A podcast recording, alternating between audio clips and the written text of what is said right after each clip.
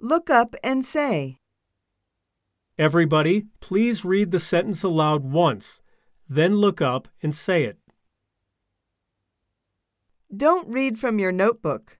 Look up and say it, please. Look at your partner now. Don't read from the textbook.